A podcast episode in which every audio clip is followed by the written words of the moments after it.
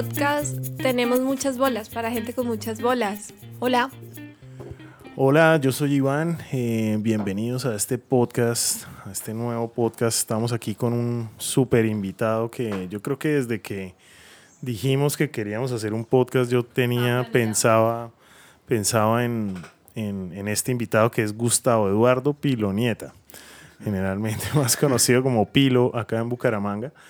Eh, Pilo es una figura aquí en la ciudad de Bucaramanga porque ha estado desde tener una de las agencias de publicidad más importantes en su momento em, hasta ser hoy el líder de, un proyecto divino que se llama Fuck Up Nights. Em, y bueno, un montón de proyectos más que nos va a contar. Bienvenido, Pilo. Iván Chonina, muchas gracias y nada, que en este espacio para poder uno decir todo lo que piensa sin, sin rodeos, que es lo más interesante. Y sin pauta publicitaria. Y sin pauta, gratis. bueno, Pilo, yo, yo me acuerdo que cuando yo tenía como 14, 15 años, que yo estaba con una goma por allá de patinar, pero, pero era roller, patinaba en patines, no en patineta, no era skater. Eh, usted de ese momento mostraba como un espíritu muy juvenil. Usted y yo nos llevamos una, una distancia que en ese momento parecía más, yo me acuerdo que patinábamos juntos. Pero cuéntele a la gente quién es Gustavo Eduardo Pilonieta. Sí, éramos patinetos rodillones, era un machaco en esa época, pero bueno, con codera, con codera, manillera, rodillera. No lo creíamos, que era lo más importante. Parecíamos un transformer patinando por Bucaramanga. Pero nada, a ver, eh, digamos que tal vez la pregunta más difícil, ¿quién soy? Pues hoy por hoy digamos que soy un emprendedor consumado, soy una persona libre de, de, todo. Eh, básicamente la descripción romántica es hago lo que se me da la gana, cuando se me da la gana y como se me da la gana. Y me ha funcionado y me funciona más conmigo mismo hoy. Técnicamente, pues yo soy ingeniero de mercados de la UNAP. Eh, soy diseñador web, eh, soy programador básico, pero sé de programación. Y pues me la paso es en eso, como montando negocios, haciendo realidad ideas. Creo que es lo que más me gusta hacer hoy por hoy.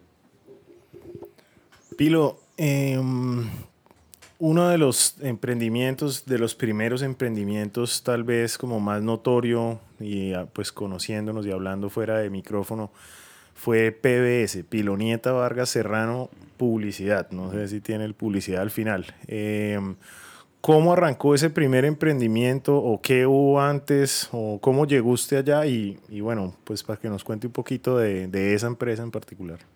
Listo, PBS fue el primer como, como gran éxito de, de, de mi vida profesional.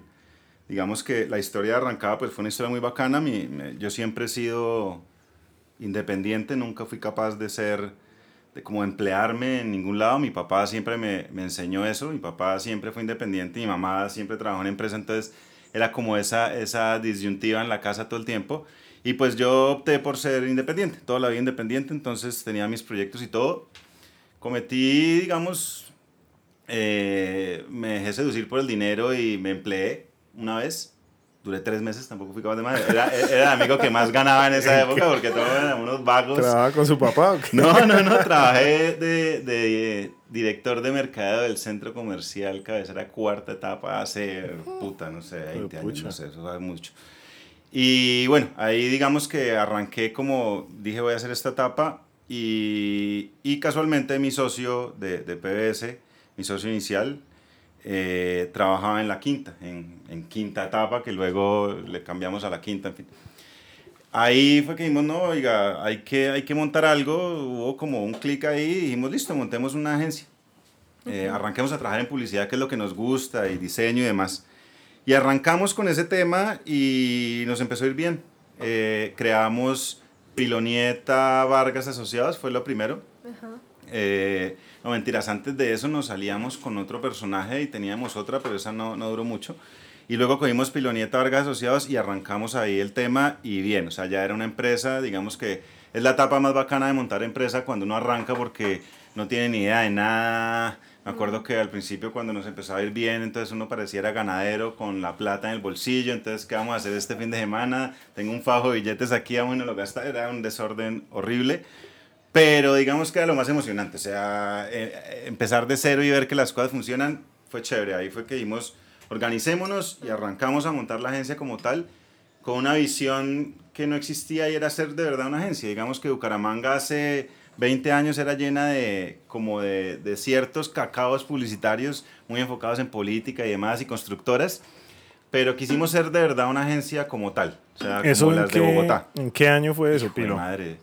Eso fue por lo menos hace unos 18 años, yo creo. O sea, eso fue hace, póngale 20 años realmente. Hace muchísimo, muchísimo tiempo. Y arrancamos a hacer esa vaina y la vaina empezó a funcionar. Eh, sacamos oficina, dijimos, bueno, ya pongámonos serios, pongámonos sueldos, hagamos de todo, saquemos una oficina, pidamos plata prestada, arranquemos. Y arrancamos así, arrancó Pilonieta Vargas Asociados y arrancamos a trabajar. Eh, cuando la cosa empezó a ir bien, nos fuimos para Bogotá y trajimos otro socio en Bogotá y ahí fue que nació el tema PBS. Mm, y pues ahí arrancamos a trabajar todo el tema de publicidad ya en forma, ¿no? O sea, siempre nos veían como la boutique, la boutique, la boutique. O sea, el Santanderiano a Bogotá y es una chanda, entonces es el, el de el interior y nuestro hablado no colabora además, entonces es ahí como raro, pero pues siempre fue la meta de decir, bueno, vamos a montar una agencia de verdad, verdad. Y nos empezó a ir bien. O sea, ¿Cuál era, ir- ¿Cuál era tu rol en la agencia? Yo siempre fui digital, Okay. siempre fui digital y digamos que eso fue uno de los, de los Y en esa época digital era era, nada. lo básico, era mensaje de texto, Era una cosa loca, o sea, era, nosotros me acuerdo que lo que más hacíamos era email marketing en la época, hoy por hoy spam, entonces eh, teníamos un, un servidor propio y mandábamos hijo de mil correos, trabajamos en Flash, trabajamos para bares, era, era divertido porque era totalmente, siempre como que fuimos muy irreverentes en ese, en ese tema. Y pues bien, digamos que esa parte, esa parte inicial es súper emocionante cuando uno arranca a montar empresa y como que no tiene nada y ve que todo va cogiendo forma. Eso es bacano, que los clientes lo empiezan a buscar a uno, que ya contrata a uno gente. Todo es bonito ahí, todos le metemos la mano, todos somos indios, todos somos, hacemos de ¿Cuántos, todos. ¿Cuántos eran más o menos? No, arrancamos inclusive, inclusive es muy chistoso cuando yo hablo de, de los empleados que teníamos al principio, porque uno de los primeros empleados fue Palomo. Ah, sí, que hoy en Hoy día por hoy es Palomo es el, el gurú. el, el de los canes. Sí, sí, el ganador de Cannes eterno. El man es un bacán, el man es un bacán, netamente publicitario, sí, el man está absorto en ese mundo, pero me acuerdo que él salió de sistemas y computadores y, y él llegó a la entrevista en saco y corbata, marica, o sea, Sí. y nosotros, yo salí en Bermuda, el man lo primero que me dice es el doctor Gustavo Piloniete, yo soy yo, que es el mismo que Qué contesta el teléfono, todo. Y bueno, bacano ver hoy por hoy Palomo dónde está. Y, Y, así Palomo y mucha- varios, ¿no? varios, Porque. PBS fue el semillero. Mesa, Iván Arango. I- Iván Arango, Iván Arango trabajó, trabajó en PBS. Eh, entonces digamos que esa etapa es muy bacana, es muy bacana ver esa parte, ¿no? Donde es como la parte, lo que, lo que hablábamos ahora que es como el reality, ¿no? O sea, al principio todos somos cordiales, todo es bonito tal, y luego pasan los años y, y empieza uno a ver como ya las caras a como son, deformarse, ¿no? sí. A deformarse. Sin maquillaje. Sin maquillaje, sí. Y Pilo, ¿y qué clientes tenían cuando arrancaron PBS? O sea, ¿eso empezó así de vengar mémola o ya venían con un cliente inicial que les, dio- que les dio como para soñar con tener una gran agencia o cómo, cómo arrancaron? Los centros comerciales con los que trabajábamos, pues obviamente una dimos, no, pues para qué les cobramos sueldo, cobrémosles un fee. Eh, alianza inmobiliaria en esa época, nosotros hacíamos, si ustedes miran la alianza inmobiliaria hoy que, que sacan como un aviso de doble página, que son como 7 millones de inmuebles, eso lo hacíamos nosotros en Corel, o sea, era una cosa, era una pesadilla. Bares, mi país, por ejemplo, que fue tal vez el proyecto más divertido porque hicimos todo ese concepto vintage en esa época y, y realmente era una mamadera de gallo total. Obviamente nos pagaban con trago y nos pagaban con eso, pero Que en ese momento no estaba mal. no estaba mal, estaba divino. Nosotros podíamos ir y éramos los reyes y dueños y señores de esa vaina, pero era divertido.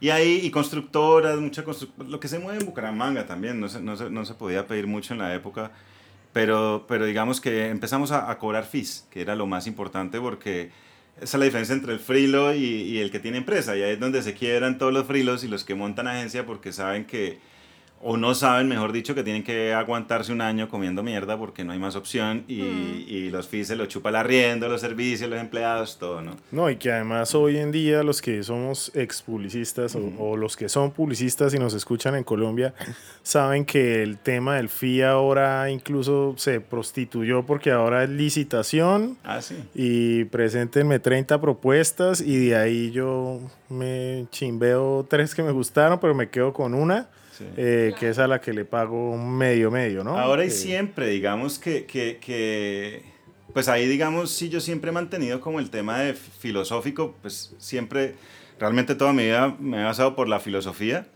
y el rollo es que usted tiene dos opciones, o dice, listo, yo me vendo porque tengo hambre, o digo, mire mi trabajo, no le va a hacer nada gratis, ¿por qué?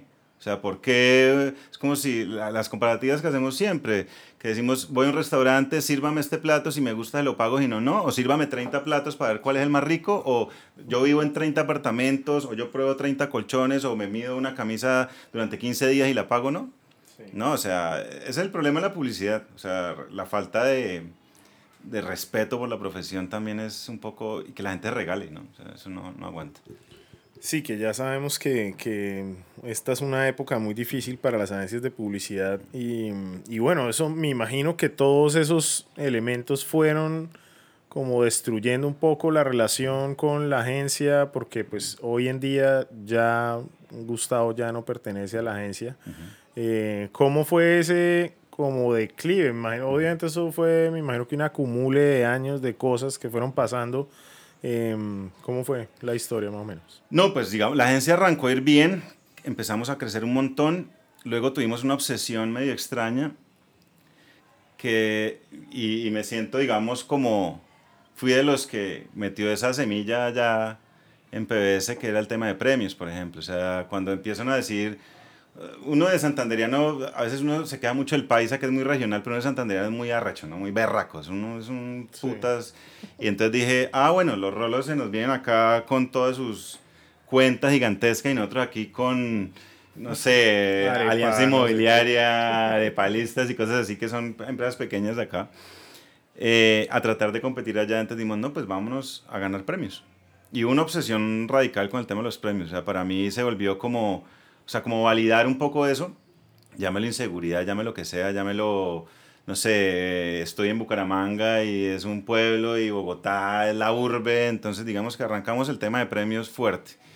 Eh, básicamente yo siempre insistí mucho en el tema de premios. Conformamos un equipo interno de premios, premios, premios, premios, premios. Inclusive los primeros premios que nos ganamos fueron digitales.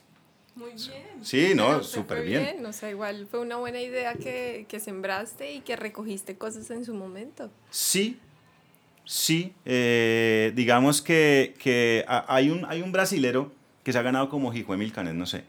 Y el man sacaba unas piezas muy bacanas donde ponía el Canes teniendo una puerta, el, el Lion teniendo el jabón.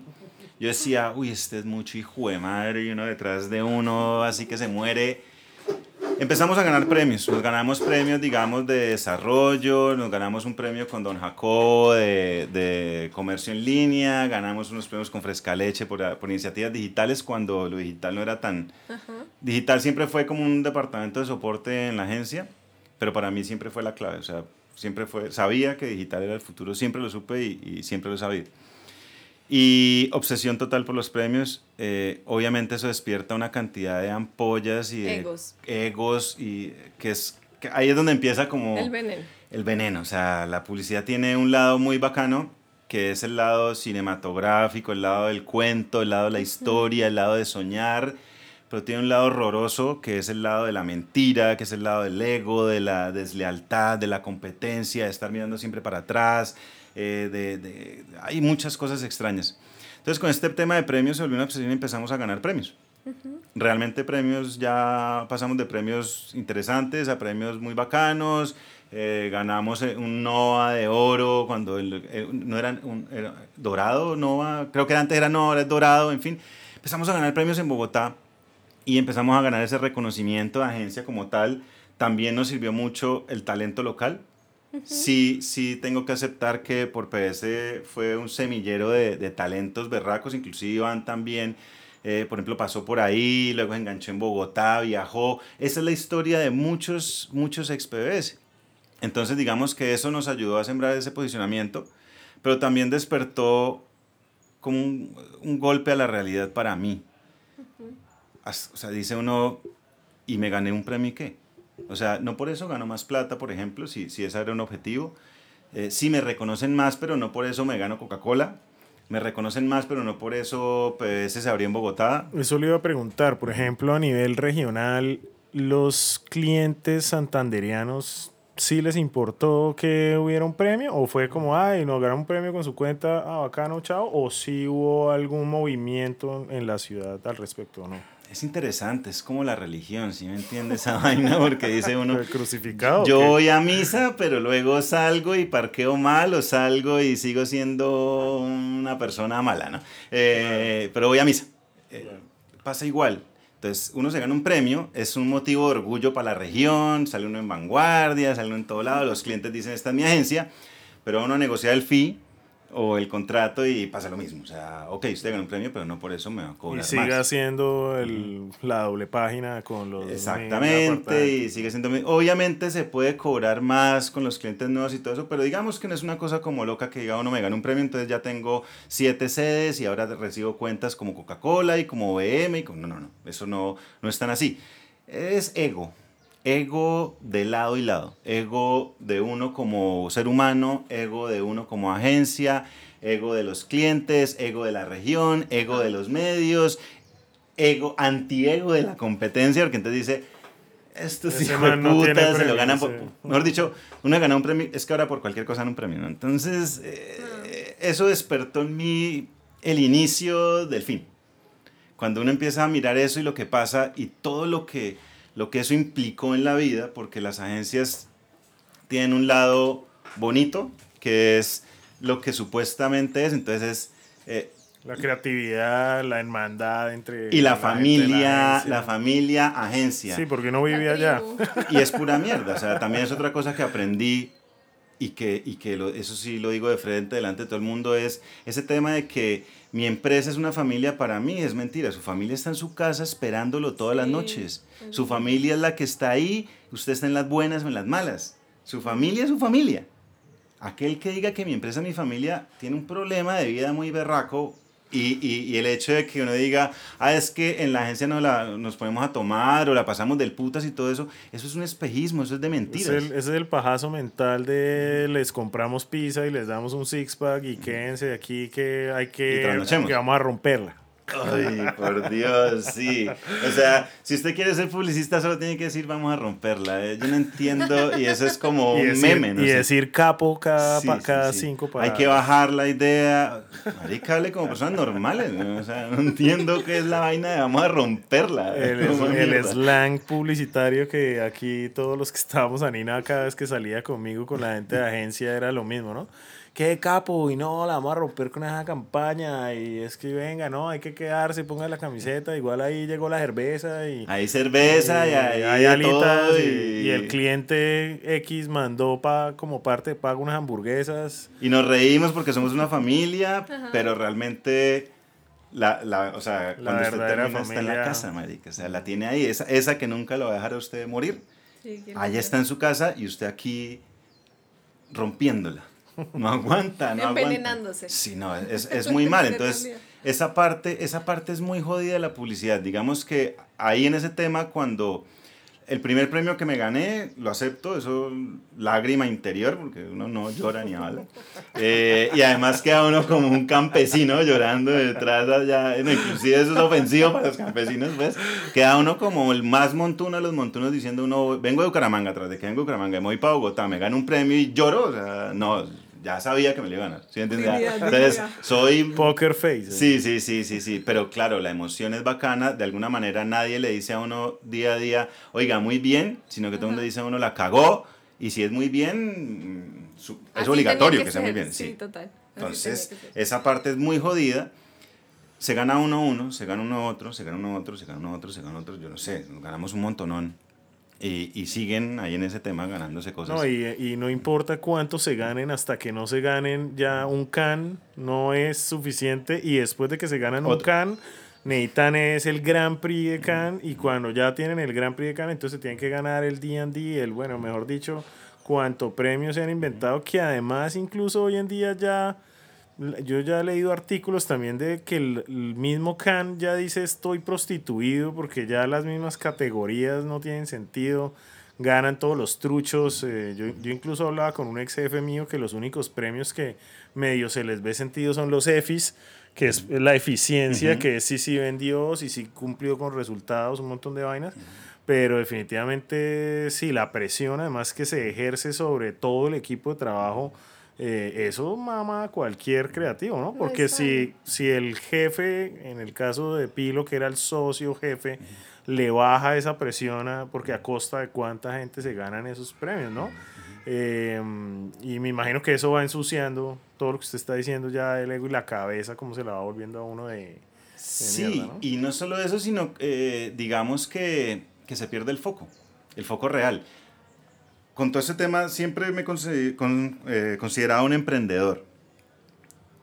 Y, y en, en, el emprendimiento aprendí una cosa y es, por ejemplo, todo este tema de Shark Tank y todo este tema de que voy a conseguir tal, tal, tal, le preguntan a uno siempre qué es lo la, la, métrica, y la métrica son las ventas. Sí. Cuando uno empieza a entender eso, póngase como agencia en el papel del cliente. Usted se puede ganar un premio, divino, pero el verdadero premio es que a su cliente le vaya bien, es que su cliente venda. Obvio, que venda bajo su filosofía de diseño y su concepto creativo y todo.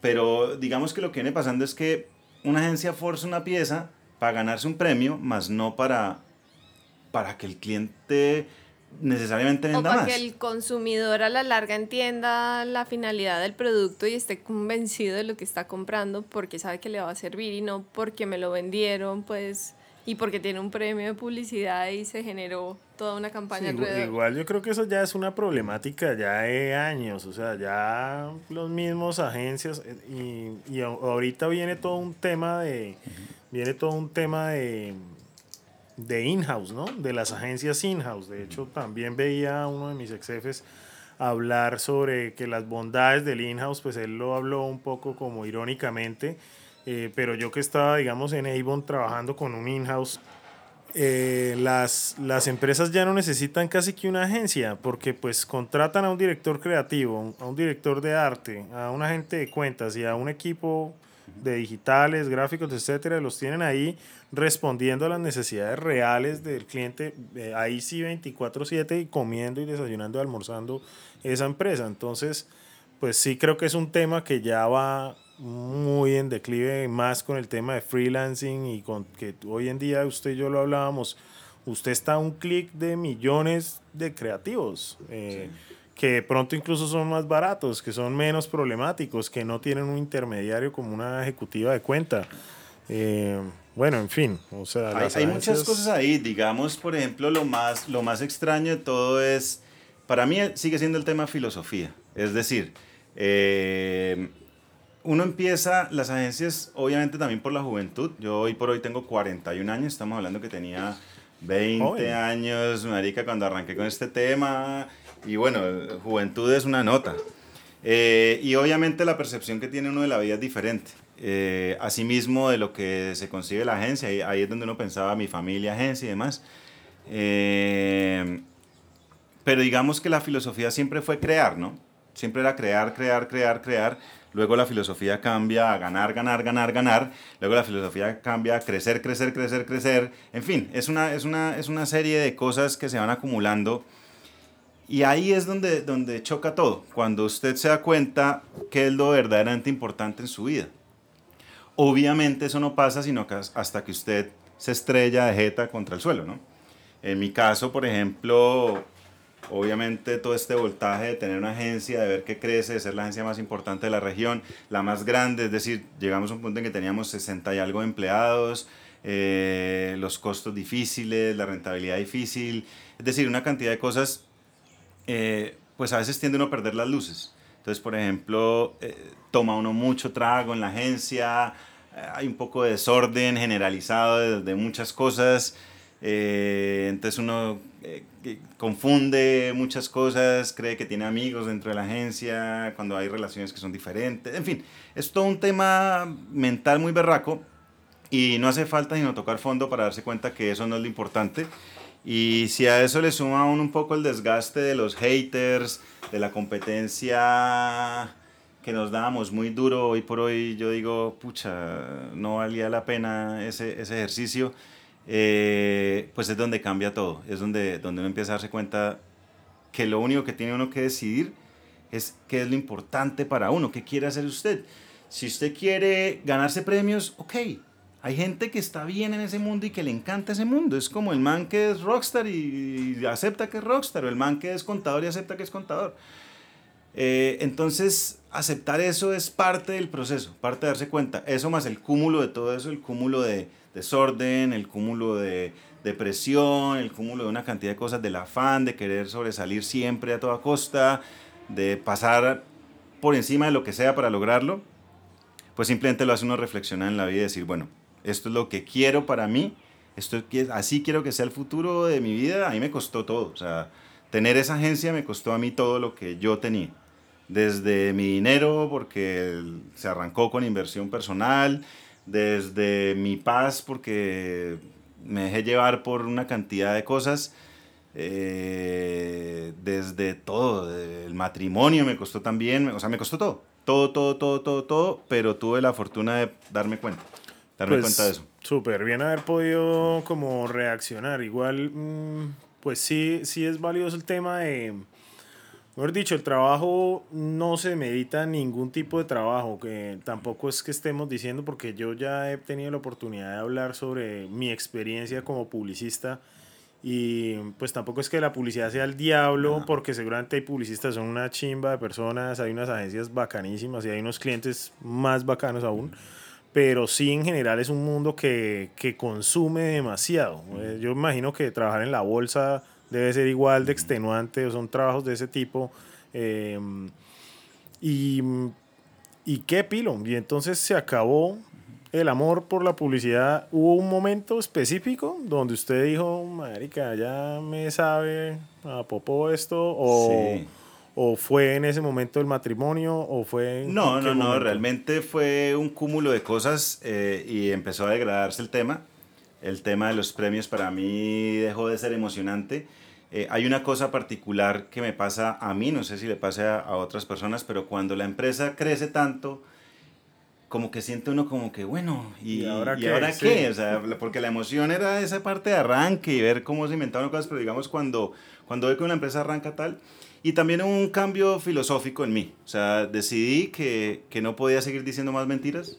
Eh, lo que usted dice es cierto, o sea, la publicidad tiene su mérito, los publicistas tienen su mérito, es, es muy bacana, es muy bacana, muy bacana, muy bacana. Pero desde mi punto de vista individual, pues también se cansa uno de de pronto hablar cosas de las que uno no cree. De exagerar, sí. Sí, o sea, lo que yo siempre digo, si uno va a trabajar con, con Minesa pues acéptelo con carácter y no salga a marchar en pro del agua o cosas así. Es decir, uno tiene que ser coherente con uno y, y, poder decir, oiga, le ofrezco X millones de pesos por un contrato y uno decir, no, porque yo no voy con eso. Si es por plata, hay muchos negocios que dan plata también. O sea, si el tema es plata, hay muchos negocios que dan plata. Entonces, eh, ese choque entre, además, por ejemplo, yo soy vegetariano. Es muy complicado para mí trabajar con cosas de comidas. Eh, lo he hecho, lo he hecho siendo claro que soy vegetariano y que mi punto de vista es, es totalmente eh, diferente. Pero es difícil, es muy difícil ese pedazo, por ejemplo, ese fue el desgaste para mí total, ese fue el desgaste para mí total. Y digamos que la gente me tilda de loco cuando yo digo en la cúspide de, de, la agencia, digo ya no voy más. En el puro tope dije hasta aquí llegué yo. Y ya, ahí dije, llegué yo, me voy. Eh, fue un proceso complejo. Se llegó a un acuerdo, se vendieron las acciones, salí, tal, tal, tal, y listo. Chao, mi relación con el tema PBS. Y arrancó mi vida real, ¿no? Mi vida que, que es la que me tiene hoy feliz, que es, es parte de la esencia. Al final es muy chévere la plata, es muy chévere el reconocimiento, es muy chévere los premios, pero es mucho más bacano sentirse uno tranquilo con uno mismo 24/7. Total. Y entonces ahí, eh, para los que no saben, vino dos temas a mí, para mí muy interesantes en los que yo he podido participar también. Gracias por, por esa, esa función y eso que usted está trayendo a todos los emprendedores de Bucaramanga, porque para los que no saben, de pronto Pilonieta tiene un emprendimiento que es global, que se llama Fuck Up Nights, eh, y él es el representante acá en Bucaramanga, que es, cuéntenos, ¿qué es Fuck Up Nights? Sí, eh, es una chimba esa vaina. Fuck Up es un movimiento global, arrancó en México con una vieja muy berraca que se llama Leticia Gasca y, y tres compañeros de ella. Eh, para hacer el cuento corto, básicamente ellos se reunían después del trabajo un jueves a una cantina a tomar cerveza, como lo hacemos muchos de nosotros, o lo hacíamos, eh, y, y hablar de cómo fue su día. Y empezaron a hablar de que el día fue una mierda, que le fue mal en no sé qué, no sé qué, que un negocio le salió como un cieso, en fin. Y ahí nació el movimiento, es, es hablar justamente de los fracasos por encima del éxito, porque todo el mundo le cuenta a uno la historia bonita de, ay, yo arranqué y no tenía nada y ahora soy tetramillonario. Sí, pero para llegar a eso uno tuvo que embarrarlas muchas veces, tuvo que cagarla, tuvo que hacer malas, tomar malas decisiones, hacer malos negocios. Entonces ahí se montó ese movimiento. Eso, eso es lo bacano de esas ideas. Una, una sentada, tomar cerveza en una cantina, hoy por hoy está en 300 ciudades en el mundo eh, hablando de lo mismo, hablando, escuchando empresarios diciendo... Eh, eh, yo hice esto o me asocié mal o invertí mal y perdí todo y, y sobre todo aprender de eso. Eso fue muy bacano para mí porque mientras yo estaba inclusive eh, en la agencia, eh, un poco por avaricia, cogí un proyecto que era demasiado grande para, para lo que yo, digamos, podía hacer en ese momento, sí. Pero pues la paga era buena, el cliente era bueno, el reconocimiento iba a ser interesante y arranqué y me fue fuck up 100%, o sea, no, no hubo nada, no salió nada bien. A pesar de que uno le mete toda la ficha, no salió nada bien, eso fue una tortura para mí mental. Yo me sentía miserable, o sea, ese, ese tipo de cagadas que uno se sienta en la casa, cuando uno sale de hacer el poker face con todo el equipo de trabajo y los programadores y todo, dice uno, bueno, voy para mi casa a las 2 de la mañana y llego a la casa solo y digo, puta, ¿qué voy a hacer? ¿Qué voy a hacer de ¿Para dónde me vuelo? ¿Sí? ¿Qué voy a hacer? Eh, y hasta llora uno sentado en una esquina, cual película. Sí. Pues ahí fue Posición donde fetal. Sí, no, mierda, estoy jodido. Y, y, me acordé del movimiento, yo estuve en México, a mí me gusta mucho eh, viajar y, y, y, eso, eso ha sido parte también de, de, esta nueva etapa que es que la hora culo hombre para mí es la, la, la cosa más extraña del mundo. Entonces, eh, en uno de estos viajes, o la hora culo, es decir, eh, es muy feo que la, a la gente le digan Usted trabaja de 8 a 12 y 2 a 6 o hasta más tarde, pero yo quiero verlo ahí sentado. Sí. Oráculo, ya entendí. Sí, sí, sí, oráculo hombre. qué lenta, qué pena. Entonces es, es, esa, es esa metodología de yo tengo que decir, y sobre todo en el mundo creativo, o sea, fuera una fábrica y dice uno, ok, usted tiene que hacer 17 millones de tapas diarias, y lo hace el mundo creativo, uno no amanece creativo, uno le pasa lo de las viejas, uno tiene el periodo mental, ¿sí me entiendes? Una mierda, pero uno dice, no quiero nada, no, no te me ocurre nada, soy, soy lo peor, estoy gordo. Que, además que para toda la gente que trabaja en creatividad se sabe que la inspiración se encuentra eh, haciendo cosas, otras cosas que no tienen que ver sentado. Viajando, marica, viendo el mundo, güey. O sea, usted no puede ser creativo todos los días viendo una pantalla detrás de una pared con su familia y rompiéndola. O sea, no, o sea, quiere romperla, vaya viaje, mijo, y hágale y vuelva. Sí, si total. quiere. Entonces, digamos que en ese proceso viajo mucho y en uno de mis viajes a México me encontré con este movimiento. Y para mí fue una catarsis total. O sea, yo decía, lo había visto antes del cagadón. Cuando pasó el cagadón dije, no puedo hacer nada, afrontar lo que se venga, eso me costó un poco de plata y lágrimas y canas y sangre y demás. Y dije, no, tengo que montar esta mierda. Y la monté, la monté eh, con mi socia Giovanna, eh, que siempre me apoyaba en toda esa joda, hacía capa y espada. Y montamos esa vaina con el único propósito de decir, no está solo, marica. O sea, no está solo, usted, fresco, que no se va a morir de eso. No le pasa solo a usted y no está solo. Y es una chimba porque, pues para los que no saben, esto es totalmente sin ánimo de lucro. Eh, no se cobra nada por participar. A Pilonieta no se le paga nada y la verdad es que es una labor titánica y una chimba porque nosotros hemos participado pues como exponentes y como como visitantes, pues digamos como espectadores, y ve uno cada vez más gente reunida en un espacio además como muy abierto, con acceso a cualquier persona que quiera ir a escuchar esas historias de emprendimiento han pasado de yo he visto gente de que tiene una ferretería hasta comediantes, eh, heladeros, bueno, de todo ha pasado por allá. Es una locura esa vaina, es una locura. Y las, las memorias que quedan de, de, esa experiencia, pues la verdad se nota, Pilo, que, que pues lo han nutrido muchísimo, o sea, porque para mí que usted haya hecho su FOCAP es como que usted es el emprendedor de los emprendedores de alguna manera y en esas reuniones hay mesas de trabajo donde la gente puede hacer networking, donde puede pasar un montón de cosas que la verdad la ciudad de Bucaramanga siempre le ha costado muchísimo, ¿no? O sea, tanto expresar sus cagadas y, reconocerlas, como sentarse con otro man y decir, bueno, aparte que ya lo escuché que usted la cagó con quién sabe cuántos millones de pesos, eh, me interesa trabajar con usted, ¿no?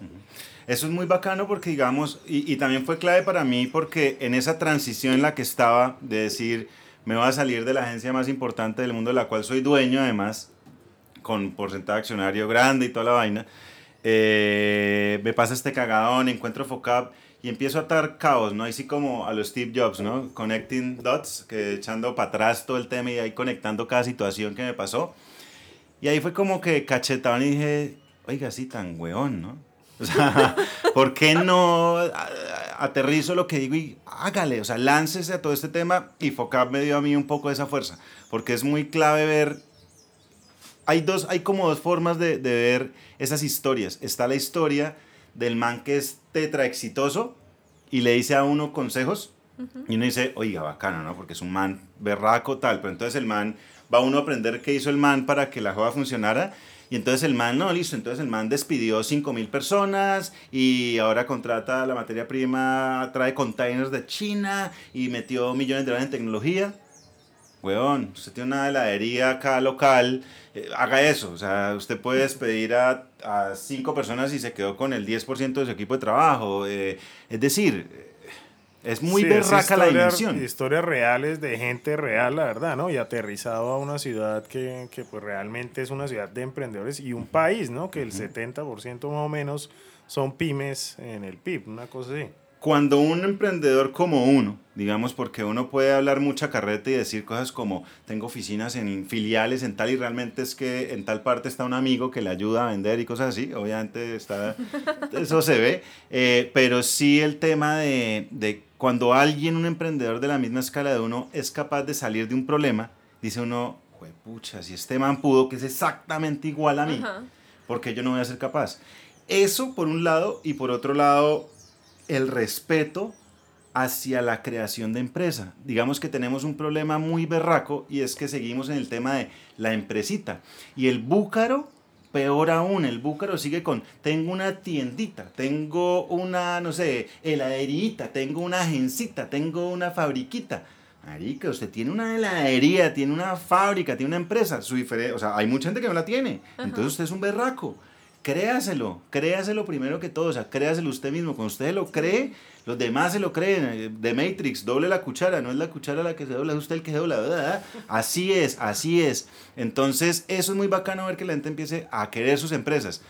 Dentro de todo ese movimiento gratuito también hay mucho hater y mucha cosa que dice, por ejemplo, oiga, pero es que este comediante que tiene que hacer allá, o esta empresucha que tiene que hacer allá. No, es increíble que existan ese tipo de personas en Bucaramanga. hay haters y amo los haters porque pues de alguna manera se trata de eso, del respetar las, las posiciones, pero pero todos, o sea, todos los que nos dedicamos a algo, en sí somos una empresa. Si uno es uno mismo la empresa, bienvenido sea. Es como la pelea siempre de los youtubers y los instagramers, que ellos no son empresarios. Sí son empresarios. Si es tan fácil hacerlo, sea instagramer, sea youtuber, sea lo que sea, parece y dígalo. No critique, hágalo. Eso es lo que estamos tratando de cambiar. Es un cambio de mentalidad. Ahí es cuando se pone bonito el tema. Ahí es cuando usted empieza a encontrar cosas que no necesariamente tiene que vender, porque no todo es plata en la vida, si todo el mundo diga que todo es plata en la vida. Mm. No todo es plata en la vida, no, es qué está haciendo usted para que el entorno en el que se mueve crezca con usted, sea parte de ese crecimiento. Yo siempre he puesto un ejemplo y es, ¿cuál es la diferencia, por ejemplo, entre Mark Zuckerberg y cualquiera de nosotros? Es exactamente el mismo ser humano respira, va al baño, duerme, come, normal. Nosotros tenemos una teoría que es un hombre lagarto. ¿Por qué? no digo la teoría de los aliens. De los aliens. Mm. Están disfrazados de humanos. El de Vi, esa vaina, que así como ochentero o qué?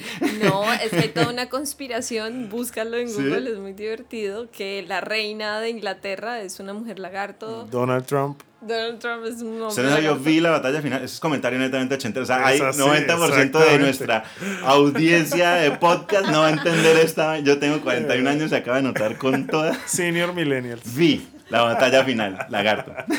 Pero eso es lo que digo. O sea, si somos iguales, el tipo simplemente encontró una necesidad particular y la supo hacer. Yo trabajo con programadores que son unos berracos, berracos, berracos. O sea, y este weón es capaz de comprarse una isla en Hawái, tiene, es uno de los hombres más ricos del mundo. ¿Qué pasa si ese man estuviera, por ejemplo, en Girón, Santander? Mm. Compra Girón. Qué putería, o sea, ¿cuál es la diferencia? Simplemente abrió la mente y es lo que yo le digo a la gente que está emprendiendo. Bucaramanga es una tierra bonita, yo quisiera morir en Bucaramanga, es tranquila, ah. pero no está la plata acá. Hay que aceptarlo, la plata no está en Bucaramanga, la plata está en Latinoamérica, la plata está en el mundo. ¿Por qué no nos salimos de esa pequeña esquinita que decía este man allá, el espacio, el pale blue dot, del pequeño punto azul? Y ampliemos la mente. Ese emprendimiento pequeño puede ser la gran idea, puede ser el Facebook del futuro si usted quiere. Y ahí cuando usted tenga ese poder de dinero tan berraco, puede mm. comprar lo que quiera si quiere, pero puede apalancar toda una ciudad, toda una región. ¿Qué nota? ¿Qué nota esa Que es lo que de alguna manera está pasando con Rappi, ¿no? Que pues nace también. Primer unicornio colombiano, 1.6 billones de dólares valorado un man que es colombiano. Sí. ¿Por qué? ¿Y cuál es la diferencia entre, listo, aterricemos lo más y empezaron de Rappi y nosotros. Ni nada. Sí, exacto. Se emborracha igual, camina igual, se crió en las mismas ciudades colombianas pero le pegó una idea de 1.6 billones. ¿Por qué? Porque se negó a aceptar que su vida era o trabajar de empleado o tener la tiendita. Sí, total, ¿no? Y que eso sí es tener muchas bolas de seguir dándole, seguir dándole, seguir dándole, porque uno oye ya la historia de los manes, pues se ha ido popularizando, obviamente.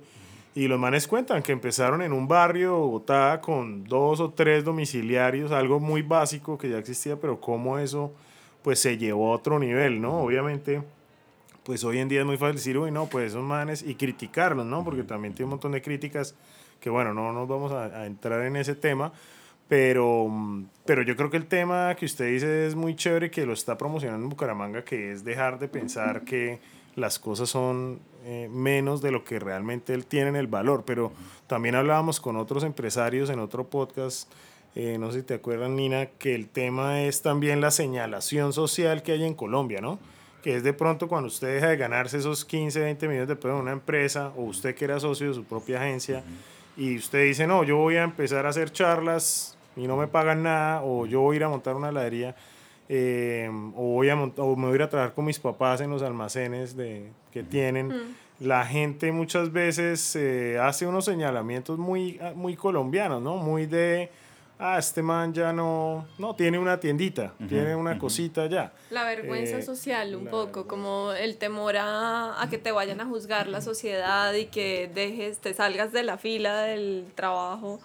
Eh, supuestamente bien visto dentro de los bares y restaurantes. Sus propios amigos. ¿Sí entiendes? O sea, los amigos de uno son los que dicen, ay, ¿pero qué pasó? ¿A qué va a hacer eso? ¿Cómo así que qué pasó? O sea, estoy haciendo lo que me gusta y usted en lugar de apoyarme me dice tan huevón y viene que nos ganamos Club Colombia, ahora vemos el todos los días. Sí, aparte de eso, no mm, critiquen, no, no apoyan a veces a sus amigos, ¿no? No compran los productos de Esa es la amigos. otra, esa es la otra. porque Yo y esta es una filosofía que no entiendo Aquí, no lo puedo decir en otras regiones porque no sé.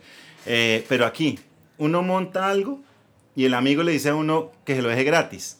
Sí. En lugar de que sea el primero que le compra. Sí, hemos oído. No, eso yo creo que pasa en muchos lados. En muchos lados pasa eso. Ahora, eso es tener muchas bolas, lo que usted decía. Es decir, tener muchas bolas es hacer lo que haya que hacer por seguir los sueños que uno tiene, sea cual sea. Tener muchas bolas es eh, salirme de mi agencia, que supuestamente es la agencia más bacana de la región, salirme en su mejor momento. Tener muchas bolas de volverse de Bogotá y montar una... Y no, no, no montarla. Seguir con ese negocio del cual usted nunca se debió desligar. Sí. ¿Por qué? Porque el negocio familiares y bueno, digamos que todo es un aprendizaje, pero volver acá es tener muchas bolas, por encima de lo que diga la gente. Todo ese amigo que le dijo, Marica, estamos aquí rumbeando el carajo, todo pago por la agencia y tal, tal, tal, y usted está ya haciendo esto. Sí, pero estoy haciendo lo que me gusta, me voy para la mesa cuando quiero, me llevo mi perro a trabajar, eh, cuando no quiero no trabajo, hago lo que me gusta, ayudo a la gente si no gano la misma cantidad de plata, no me importa porque soy feliz. Hago un podcast. Hago un podcast. Oye, yo quiero saber cómo lograste convocar a la gente que te, te ayuda en, en, el FOCAP, porque yo he visto, un, es un, como un equipo como de 10 personas y todos son por amor, o sea, ellos van y, regalan su tiempo ahí contigo. ¿Cómo lo lograste? Es creer en la idea. Básicamente es creer en la idea. Digamos que obviamente yo arranqué por mi equipo de trabajo eh, la gente con la que trabajo. Eh, y les conté la idea, cómo yo la veía y toda esa vaina. Realmente arrancamos inicialmente con Joana y una persona más que hicimos un, eh, el primer evento fue chiquitico en la Puerta del Sol, con la ayuda del man de la Puerta del Sol que nos prestó el espacio. Y éramos 25 personas, 30 personas. Mi papá fue la primera charla, que siempre está en todo. papá, tengo una idea, venga para acá. Próximo invitado a nuestro podcast, una eminencia de Bucaramanga. Entonces, digamos que arrancamos con eso, pero luego empecé a, a, mostrarles eso, a mostrarle que es importante lo que estamos haciendo. Si, quiere, si, si usted quiere hacer algo por los demás, hágalo. O sea, párese de su cama, no vaya ese día a ver la nueva temporada de Game of Thrones, ese día que el lanzamiento, por ejemplo, que va a ser jodido, y haga algo, sacrifique algo. Y creyeron en la idea y se pegaron la idea. Ellos van allá, hacen su pequeña parte, pequeña, gran parte, porque cada uno tiene una función específica. Entonces, usted está pendiente del micrófono, usted está pendiente de la entrada, usted está pendiente de las sillas. Son microfunciones, pero que cada uno hace cariño y basta ya el segundo jueves de cada mes sin falta. Entonces, eso es lo que se llama colectividad. Es, nos metemos todos en un cuento que todos nos creamos. Así nos tilden de locos, así nos tilden de lo que sea. Y, y, así es que salen. Arrancamos y éramos 25 personas que iban y hoy van 400 personas. Increíble. Es muy bacán. 51 ediciones me ha costado hacer que vayan 400 personas y todavía dice uno, pucha, que vengan. Pero al final no me importa cuántas vayan, porque eso sí es depuración. Si usted va, es porque usted quiere. Así vayan 5 o vayan 5 millones, para mí es exactamente igual. ¿Por qué? Porque es simplemente tener ganas de hacer algo, por cambiar algo. Lo que yo les digo a todos, eso sí lo he repetido 51 veces allá, eh, cambie su mundo, no cambie el mundo, cambie el suyo. Que cambiando el suyo cambia el de la persona que está al lado y cambia el de y empieza a cambiar mundos de verdad. Entonces eso es súper clave, súper clave a nivel de emprendimiento. Y tú que has visto todas estas personas, que has hablado con emprendedores, eh, ¿Cuáles son los mejores consejos que has escuchado o cuál sería tu mejor consejo para un emprendedor? Hay, hay una vaina que se llama persistencia. Hay una, hay un, hay inclusive como una especie de meme que es dibujado así todo tal, que es el man, el minero, que va excavando, excavando, excavando y, es el túnel. Hay una esmeralda al otro lado del túnel gigantesca y el man se devuelve cuando le faltaba un solo pedacito para lograrlo. Se trata de eso. Es decir, si usted tiene una idea eh, sea lo suficientemente terco, no obtuso, terco para eh, seguirla a toda costa, siempre tenga su plan de trabajo. Es decir, a veces dicen, es que no tengo plata, es que no sé, es que no, no, no tengo los estudios suficientes, no tengo los contactos suficientes. Nada de eso importa. Si usted tiene una idea, escríbala. Haga, su inversión inicial es hacer un proyecto de vida, un proyecto de trabajo vaya a trabajar. Yo no le digo que se vote porque, digamos, eso lo diría si estuviéramos en Estados Unidos. Vótese y viva del welfare allá mientras tanto y va a vivir bien, va a comprar carro y todo. Pero en Colombia usted no tiene ingreso y se lo lleva al berraco. Entonces, no suelte su trabajo si quiere. Trasnoche. Dormir es para los muertos. Mientras, o, sea, o para los viejos. O para los publicistas. O, para los que no son publicistas. Entonces, duerma lo necesario, pero dele llega a la casa y siga creyendo en su idea, lea sobre su idea y busque gente que crea en su idea y usted cargue siempre su idea bajo el brazo. Que usted no sabe en qué momento se sube a un ascensor y está el man que le va a decir cuánta plata necesita. La plata nunca es, la plata se consigue. Eh, el conocimiento nunca es porque usted puede asociar con la gente, es la berraquera, es creer en esa idea ciegamente, ciegamente. Y qué importante eso que has dicho porque mucha gente cree que por ir a, contar su idea se la van a robar. ¿No? O sea, es como estoy planeando algo, pero no les puedo decir. Eso ya no, eso ya no es así. Es decir, ah, tengo que aceptarlo. Cuando yo estaba en publicidad, yo era así de, uy, uy, uy, tenía que mirar y pilas, pilas, pilas con el siguiente. Ya no, ya no creo en eso. Eh, una idea no sirve de nada si está enterrada en una hoja. si está enterrada en un libro o escrita en tal parte, no sirve de nada. Puede ser la mejor idea del mundo, no vale huevo. ¿Por qué? Porque no se ha hecho realidad. Las ideas que funcionan son las que se hacen realidad. Y hay que aceptar que para hacer una idea uno necesita apoyo, ayuda, eh, cooperación, toda esa filosofía co que es tan impresionante. Que, que, y que es tan, tan unicornio acá en esta región al menos, porque eh, hay un esfuerzo infinito que a mí me ha encantado ese tema que se está empezando a dar y, y de gente como usted, que es la que lo ha traído y lo ha trabajado, que es como de, de coworking eh, y de lo que estamos hablando. Y yo ahorita estaba pensando en una frase que dice Richard Branson, que es el man de Virgin, que dice, si a usted le ofrecen una oportunidad y usted no sabe cómo hacerla, diga que sí y aprenda en el camino. Que muchas veces hay gente que se le aparece... ¿no? La, la situación, incluso eso que decíamos, en un viaje, en una vaina, hay un momento de nirvana donde llega esa idea y muchas veces por ese miedo, ¿no? No se vota ni se queda ahí como, como una frase que también le dije a Nina la vez pasada, que alguien murió, que fue el que se murió hoy tenía planes para mañana. sí, Entonces, hay muchas, el, último FOCAP fue un man Diego García, que es caricaturista, una historia interesante. Y el man dice, dijo una vaina que me caló a mí, cada, de cada FOCAP aprende uno algo. De todo el mundo aprende uno, ese sí es el cliché. Escribe un libro. Todo el mundo es un maestro es verdad, suena cursi, suena todo, pero todo el mundo maestro siempre y cuando uno esté dispuesto a escuchar con la mente abierta. Este weón dijo, eh, si usted no coge una oportunidad, la oportunidad no es que desaparezca, otro la coge. Yo tenía teoría, pero cuando llegaba temprano a la, a la oficina, alguien llegaba más temprano que yo y yo le decía, me robaste mi oportunidad de llegar temprano porque yo venía temprano. Es verdad, entonces la, el mundo está lleno de oportunidades, el mundo está lleno de cosas y hay que dejar las excusas pendejas de no puedo, no soy capaz nada y decir simplemente eso. La gente que va es muy bacano porque vamos todos con un objetivo, escuchar a emprendedores hablar de sus cagadas y aprender de eso. Ahí mismo hay 400 emprendedores con los cuales uno puede unirse, uno puede hacer relaciones y guardar la tarjeta y yo hago esto, yo he estado, quiero hacer, no sé, empanadas, ay, yo, soy, yo vendo masa, ah, huevón, tenemos una sociedad. ¿Sí entiendes? Y bueno, ya hay para adelante el aprendizaje de las sociedades y una cantidad de cosas que también aprenden un montón. O sea, hay, no hay ninguna, lo que digo, no hay ninguna idea mala, no hay ninguna empresa mala. Todas son buenas, eh, uno aprende de todo. a, mí, me ha parecido también muy bacano ver la participación de la Cámara de Comercio de Bucaramanga, ¿no? Hay que mencionarla porque yo antes de venirme a vivir a Bucaramanga, para mí la Cámara de Comercio era como si me hablaran de una EPS o algo así, yo no sabía esa vaina, como cómo se comía, qué hacía. Y desde que estoy acá y he empezado a emprender, he visto un montón de esfuerzos que hace la Cámara de Comercio, desde charlas, eh, en, ah, tiene hasta estudio, tiene un montón de cosas.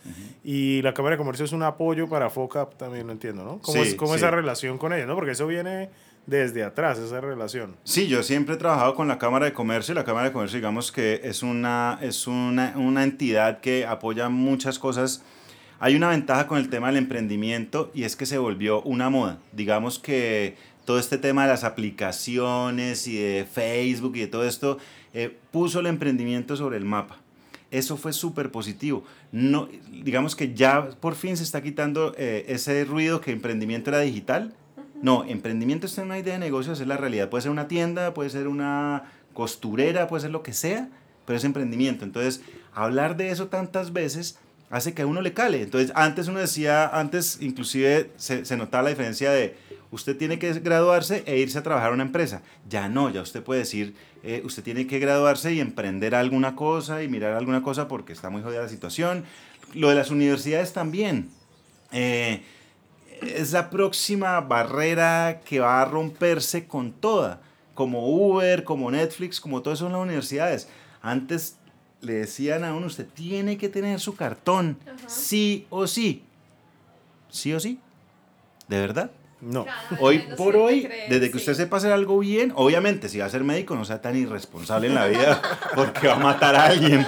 Pero, pero si usted es programador, por ejemplo, se puede aprender, se puede aprender y eso. Entonces, la Cámara de Comercio se ha metido en todo este tema también y está haciendo cosas interesantes con la ventaja que tiene la Cámara de Comercio. Una cosa es que yo, Gustavo Pilonieta, vaya a una cosa, no sé, una, a un ángel inversor y hable y me van a mandar a volar. Otra cosa es que la Cámara de Comercio hable y traiga recursos para todos los que estamos emprendiendo. Entonces, no solo eso, sino que nos evita las excusas. Entonces, que no tengo capacitación, hay capacitaciones gratuitas. Que no sé cómo hacer esto, hay mentores para esa vaina. Que no sé, o sea, estamos en el momento perfecto para meternos de cabeza a eso. Sí, solo sí, somos capaces de dejar la pereza a un lado de, de, cambiar la actitud de hoy es la novela, hoy juega Colombia, hoy es alguna excusa, hoy me voy a tomar con mis amigos y decir, no, hoy voy a trabajar en mí, en mi emprendimiento, en mi negocio y voy a hacer que esta vaina funcione como sea. Ahí está la... Bueno, no, esto ha estado buenísimo. La verdad es que hemos hablado un montón de cosas, eh, tanto que son cuatro temas. Hasta ahorita hablamos de publicidad y, y, de FOCAP. y pues la verdad está muy bueno. Entonces vamos a partir este podcast en dos partes. Eh, y en el próximo capítulo vamos a hablar de emprender en pareja o con la expareja más bien. Ese está bueno. Ese tema está interesante. Tenemos el gurú de los gurús de las parejas. Sí, Soy iluminado en ese sentido. Tienen, iluminado. Tienen que escuchar el nivel Saiyajin de, de este man trabajando con su ex esposa. Y eh, por otro lado, de Voodoo, la empresa que maneja hoy en día Pilonieta con su ex esposa Joana. Va a estar chévere y, emprendimiento al mil, al mil. Buenísimo. Entonces, eh, sigan con el próximo podcast y ya nos vemos. Al pelo. Muchísimas gracias a ustedes por acompañarnos en este espacio, por escucharnos. Muchísimas gracias a Pilo. Ya lo volveremos a seguir oyendo en el siguiente programa. Por ahora los invito a que nos sigan en nuestro podcast. Eh, estamos en SoundCloud, en Spotify en este momento. Nos pueden encontrar como tenemos muchas bolas. Síganos, síganos para que sigan enterándose de todos los programas que tenemos porque se vienen cosas muy chéveres. Chao.